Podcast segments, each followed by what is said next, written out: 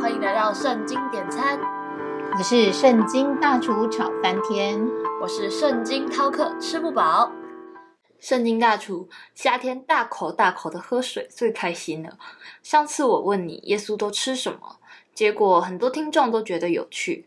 这次我想问，耶稣跟我一样爱喝水吗？圣经饕客，你这个问题实在是太可爱了。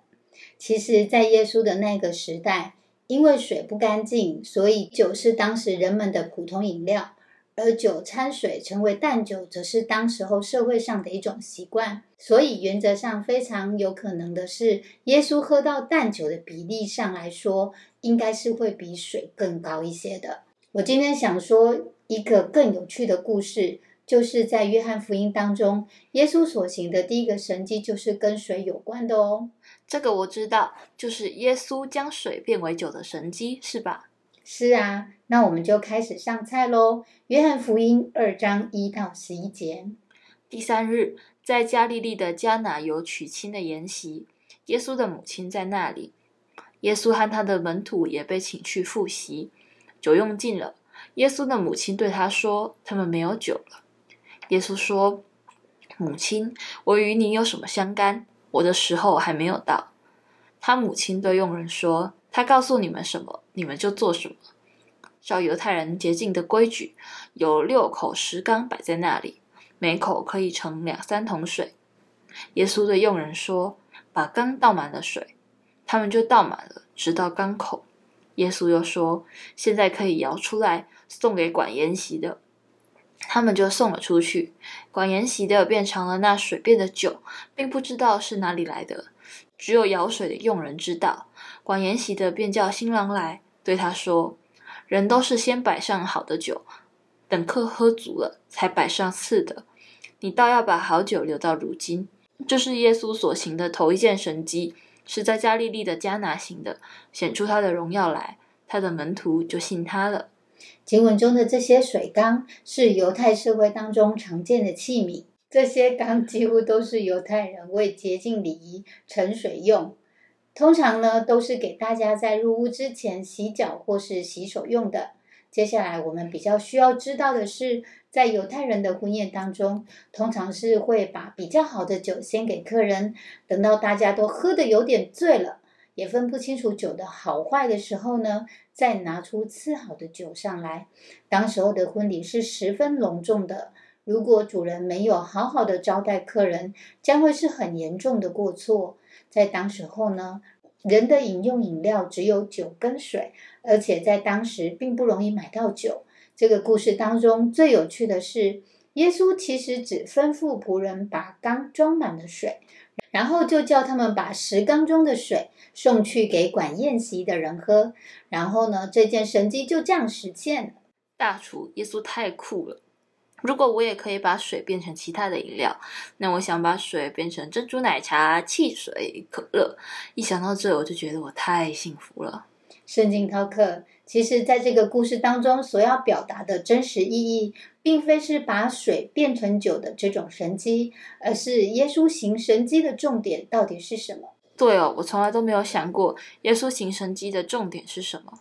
其实这是耶稣所行的第一个神机，而这个神机是透过他的母亲玛利亚，在当时缺宴席中的用酒时，并没有找主人去处理，反而是找耶稣求助。真的诶，我怎么没有想到这个问题？耶稣的母亲没有找主人处理，反而求助于耶稣，这是不是代表耶稣的母亲其实早就知道了耶稣有行神迹的能力？没有错，你猜对了。事实上，耶稣的母亲在当时对耶稣的身份与能力，应该就有不平凡的了解了。这个故事的重点是一开始耶稣是拒绝的。但是最后，耶稣回应了母亲的要求，但却很清楚地表明了他的时候还没有到。他说的“我与你有什么相干”这个意思，大约就是我与你所期待的都不相同，或者是让我自己做决定。所以说，耶稣行神迹的重点是另有所期待，或可以说是他自己做决定的结果。是啊。所以，若要说耶稣行神迹的重点，那就要去思考耶稣行神迹的动机，其实跟其他人所期望的是无关的。他的重点应该是定睛在耶和华父神的心里是什么。我懂了，耶稣行神迹根本不是为了跟人展示他的异能，他的神迹是为了神的计划。完全正确。所以这个故事最后，耶稣行了第一个神迹。而所成就的结果是，因他所显出的荣耀，所以他的门徒就信了他。大厨，我从来都没有想过，新生机的重点根本就只是为了传福音的缘故。是啊，所以在《使徒行传》八章十八到二十一节的经节当中提到，有一个西门看见使徒按手，便有圣灵赐下，就拿钱给使徒说：“把这权柄也给我。”叫我手按着谁，谁就可以受圣灵。彼得说：“你的银子和你一同灭亡吧，因你想神的恩赐是可以用钱买的。你在这道上无份无关，因为在神面前你的心不正。”大厨，我现在真的懂了。神赐下圣灵，使门徒可以借着圣灵显出神的彰显和显出神的大能，其实都是为了传福音的缘故，并不是用银子或钱财就可以买到。唯有明白这个真理的人，才与主的道有份。若在神的面前心术不正的话，那就不可能有神机骑士伴随的。以前我总不明白，大家都是一样受洗归入基督的，为什么有些人经常分享自己所经历的神机骑士，而有些人跟神机骑士根本就是绝缘体？原来重点在我们心正不正，这才是关键。若我们的心不正，只是天天希望不断的领受神的恩典，或是想透过神迹启示来彰显自己，并对于神的教导与诫命根本就不当一回事，那神当然不会透过他来行出神迹启示的。我决定明白了这个道理之后，我就要开始改变自己错误的心态，不再只期待能行神迹启示，而是要先成为明白神的心意，而且是在行为上也是神所喜悦的人。